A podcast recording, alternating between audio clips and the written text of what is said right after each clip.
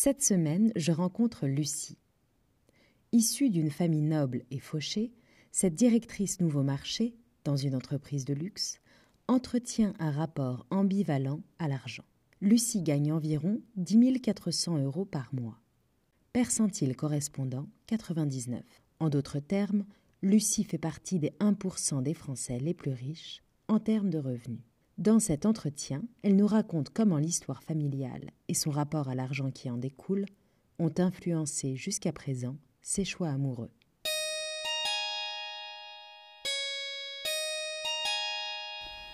Le nerf de la guerre. Épisode 10. La fin des aristos. Je développe euh, l'activité d'une, euh, d'un fabricant qui fait principalement des, accessoires en métal euh, pour des maisons de luxe. Et donc figure-toi que j'ai reçu aujourd'hui un petit document que nous recevons tous les ans qui indique dans le détail tout ce que je gagne euh, en termes de salaire. Donc ça veut dire quoi? Ça veut dire rémunération brute, avantages sociaux, formation, épargne salariale, protection sociale et puis les informations personnelles. Donc en fait, sur l'année 2019, mon, salaire annuel net fiscal est de 98 927 euros. Alors, je suis tellement au fait de ce que je, je dépense et que que du coup j'ai téléchargé une application qui s'appelle Linkso qui me permet euh, d'avoir euh, en fait tous les mois le budget que je dépense par euh, catégorie. Du coup, j'ai voulu un petit peu réguler tout ça et comprendre effectivement combien je dépensais par mois par rapport au salaire que je gagnais. Ce que je dépense par mois en moyenne 4500 5000. Alors, la- le plus gros poste, c'est quand même tout ce qui est logement, parce que j'ai acheté un appartement. Alors, je suis assez fière, parce qu'effectivement, euh, j'ai acheté mon appartement toute seule, euh, donc à 37 ans. Un 40 mètres carrés. Donc, euh, parfait pour quand on habite seul. Voilà. Donc, j'ai un gros crédit. Ouais. Sur 30 ans, euh, non, 35 ou 30 ans, je sais plus.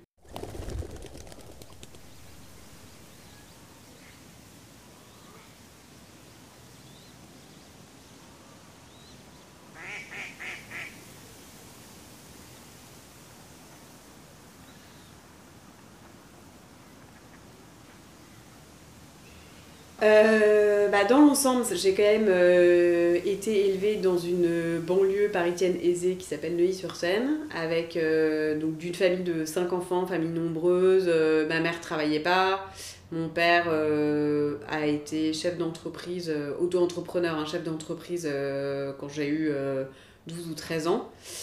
Mais donc oui, j'ai toujours été un peu confrontée à ce côté, euh, les gens autour de moi avaient de l'argent. À côté de ça, mes parents euh, en avaient moins. J'ai toujours été dans des endroits où, où, c'était privilégié. Je sais pas si. Je pense que mes parents ne faisaient pas exprès. Donc mes parents, c'est plutôt vieille bourgeoisie, euh, mais pas de pas d'argent de famille.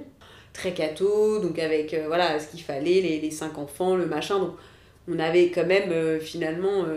on vivait dans des endroits privilégiés, mais avec quand même des contraintes de familles nombreuses, euh, d'une mère au foyer, euh, donc une personne sur deux qui travaille, euh, donc un peu à la démerde aussi, quoi. Ma mère, je pense, a beaucoup joué dans mon rapport à l'argent.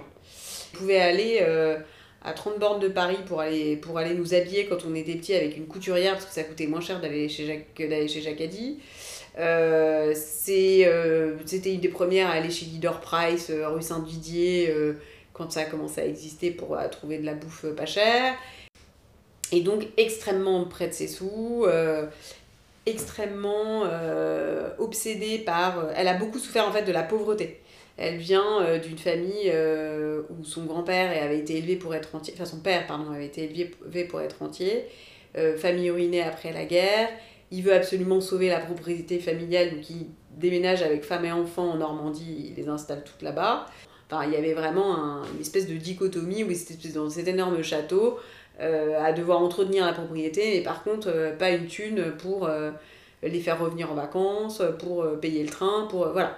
Donc ma, ma, mère, elle a toujours été complètement paniquée par la notion d'argent, par le manque d'argent, par le fait que voilà, quand on était petite, elle nous racontait que quand elle a commencé à travailler en tant que à l'époque on disait secrétaire, et elle passait devant la boulangerie, elle voyait des gâteaux, elle voyait des pains, et des petits pains, et elle se disait je peux pas, je peux pas aujourd'hui parce que sinon j'aurais pas assez d'argent pour la fin du mois. Ma mère a énormément contribué à ce que moi aujourd'hui ça doit pas être un sujet quoi ça doit pas être un sujet, le chiffre, l'argent, euh, euh, voilà. Dès qu'on commence à parler de telle situation, oui, tu comprends, eux, ils font très attention. Il y a des gens qui, font, qui épargnent, et je sais très bien que dans le fond, c'est un petit message qu'elle passe pour dire, bah, moi, je suis jamais à découvert, moi, j'épargne, moi, je... Voilà. C'est une autre génération, mais c'est vrai que euh, c'est assez présent en moi, mon rapport à l'argent, c'est aussi quand même beaucoup cette éducation que j'ai eue de toujours compter les sous, me faire me rappeler que vraiment on n'a pas d'argent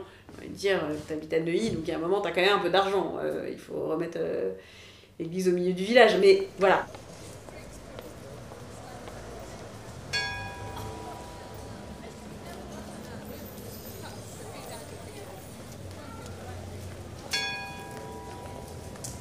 La première fois que j'ai vraiment été confrontée à cette notion d'argent, c'est avec mon, enfin, ouais, un de mes premiers petits copains avec qui je suis restée euh, un, certain, un certain nombre d'années, qui avait euh, beaucoup de moyens.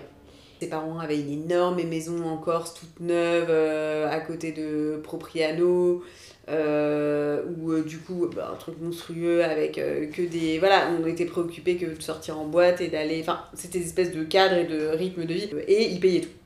Au départ, ça me posait un problème après, le problème, c'est que moi, j'étais encore étudiante, euh, j'avais pas du tout d'aide de mes parents, euh, et donc, il y a un moment, c'est soit on faisait des trucs, soit on s'arrête, enfin, soit on n'était plus ensemble. Enfin, donc, euh, du coup, ça devenait même plus une question. C'était lui qui, qui.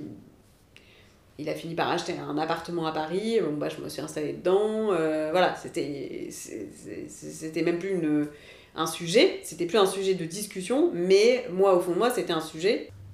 En fait, ouais, juste après le, l'histoire avec ce mec-là, j'ai eu deux histoires euh, très rapprochées et très peu de temps après, avec deux mecs qui étaient un peu euh, dans le même type d'éducation, dans le même rapport à l'argent, donc voilà, où tout était très facile. Et euh, j'en ai un peu tiré des conclusions où j'ai associé la peur de l'homme, la, le, la non-capacité de donner de l'amour. Enfin, j'ai fait un espèce de mélange. Je me suis dit, un mec riche, ça va pas, ça, ça, ça s'est pas aimé comme il faut. Ça, je, sais très bien que j'en ai tiré des conclusions et que euh, ça m'a rassuré d'aller voir des mecs qui avaient, euh, qui pas d'argent, quoi, grosso modo. Euh. parce que aussi, j'avais toujours été très mal à l'aise avec des mecs qui avaient de l'argent, de. ouais, ça, ça faisait partie des trucs sur lesquels je me faisais rattraper, c'est que souvent ils m'invitaient au resto, mais du coup, moi, il fallait que je rende l'appareil à un moment. Mais du coup, quand je rentrais l'appareil, euh, c'était quand même énormément dans mon budget. Mais par rapport à tout ce qui m'invitait, c'était quand même pas beaucoup. Voilà l'effet pervers, c'est que maintenant, je, je. Enfin, maintenant, je, en tout cas, jusqu'à présent, euh, les hommes avec qui je suis, j'ai été. Euh, alors, les, les juste après, ce fameux avec qui je suis restée et qui était assez fortuné, ont été aussi dans cette même logique, un peu gosse de riche, du coup, avec aussi une espèce de mentalité dans le rapport à l'autre, euh, c'était, je trouvais ça compliqué. Mais après, du coup, ça a été euh, plutôt l'inverse. C'était, euh, ils, étaient, ils étaient beaucoup moins. Ils avaient beaucoup moins d'argent. j'ai même été avec un, avec un kurde turc qui avait grandi en, faisant en tirant les pompes dans les marchés. Donc, vraiment, un espèce d'écart monstrueux. Et plus récemment, là, j'ai été avec quelqu'un qui. Euh, qui euh, je peux même pas expliquer dans quoi il vivait, quoi. C'était euh, une espèce de, de, Bon, il vivait dans le Doubs, hein, donc déjà dans une. Dans une petite ville au fin fond de l'est de la France, dans une. en phase sur un parking et il vivait dans cette espèce d'endroit. c'est indescriptible. L'escalier pour monter était tout rouillé. on rentrait, c'était de, de, de pièces côte à côte euh, éclairées par un néon et du lino au sol gris. Euh, un, enfin, non, mais c'était, lunaire. c'est une Enfin, c'est quelqu'un qui a grandi à Paris, dans des milieux euh, très privilégiés, favorisés, etc. il s'est marginalisé de son milieu. donc, quand même, ce que je trouvais assez séduisant quand même, parce que c'est un peu l'homme sauvage, vendredi et la vie sauvage, quoi. Euh, avec un rapport quand même à la nature, au matériel que je trouve intéressant aujourd'hui, que je trouve inspirant. Et je me suis dit, bah tiens, ça pourrait être un moteur pour moi, euh, pour me détacher de mes problématiques euh, matérielles, et voilà. ouais, je l'ai pris un peu comme un, un signe de, bon, attends, là, la planète change. Bon, après, en plus, ma, ma soeur est très obsédée de tout ça. La planète change. Un, aussi, j'ai un truc, c'est que quand j'étais. Euh, j'ai travaillé à Londres pendant un an. Et, euh, et j'ai dû. Euh, enfin, ça n'a pas duré. Ça, au bout d'un an, ils m'ont dit on peut pas te garder. bref. Donc, du coup, il a fallu que je trouve un, un, job assez rapidement. Et donc, à Londres, on touche pas le chômage, etc. Donc, j'avais un bail de un an, mon bail se finissait. j'avais mon salaire qui tombait jusqu'à une date. J'étais en attente d'une réponse d'un boulot, mais en gros, au bout de cette date, j'avais ni appart, ni salaire, plus rien.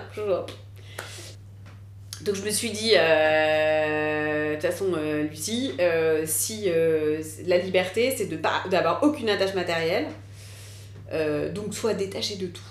Donc j'ai regardé tous les meubles que j'avais amenés de Paris, j'avais installé mon appart, ça avait en plus pris un temps, une thune monstrueuse, et je me suis dit, ok, tu donnes tout, tu vends tout.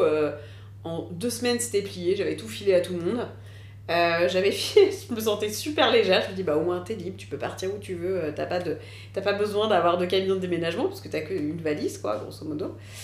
Et, effectivement, quand j'ai rencontré ce gars-là, euh, ça, ça, faisait écho à ce, truc où je m'étais.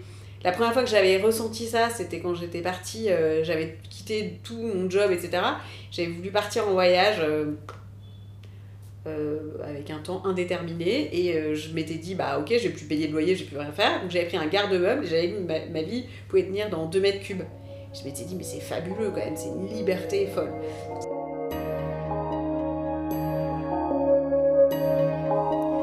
Podcast conçu et réalisé par Hélène François retrouvez l'ensemble des autres épisodes sur guerre.com merci de votre fidélité. Pensez à vous abonner et à bientôt